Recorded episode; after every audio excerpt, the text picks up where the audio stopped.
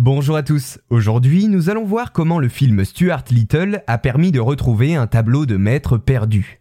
Il arrive parfois qu'une œuvre comme un long métrage permette de faire d'étonnantes découvertes, et c'est le cas de notre sujet du jour. Tout commence en plein cœur de l'année 2009, où Gergely Barki, expert pour le Musée national de Hongrie, se met à regarder le film Stuart Little avec sa fille de 3 ans. Dans ce long métrage, une souris nommée Stuart Little est mise en scène dans ses aventures aux côtés des acteurs Hugh Laurie et Jenna Davis.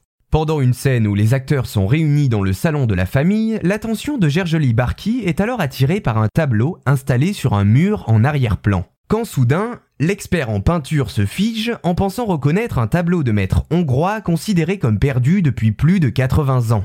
La toile au fond du décor correspond trait pour trait à un tableau qu'il avait vu en noir et blanc dans un catalogue d'art de 1928. Elle se nomme La Dame endormie au vase noir et était au moment de la découverte de Monsieur Barky considérée comme perdue depuis les années 1920. Elle fut réalisée par Robert Bereni, un peintre hongrois membre du groupe d'avant-garde Les 8 qui a contribué à introduire en Hongrie le cubisme et l'expressionnisme au début du XXe siècle. Il aura ainsi fallu 10 ans depuis la sortie du film Stuart Little en 1999 et des millions de spectateurs pour que la toile de Robert Bereni tombe sur le regard aiguisé d'un historien de l'art hongrois.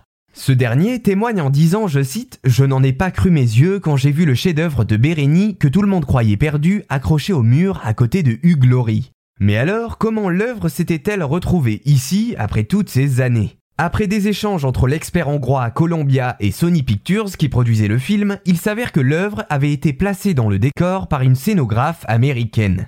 Selon Gergely Barkey, cette dernière avait repéré le tableau chez un antiquaire de Pasadena, en Californie, notamment parce que, je cite, son style d'avant-garde lui semblait bien convenir au salon de Stuart Little.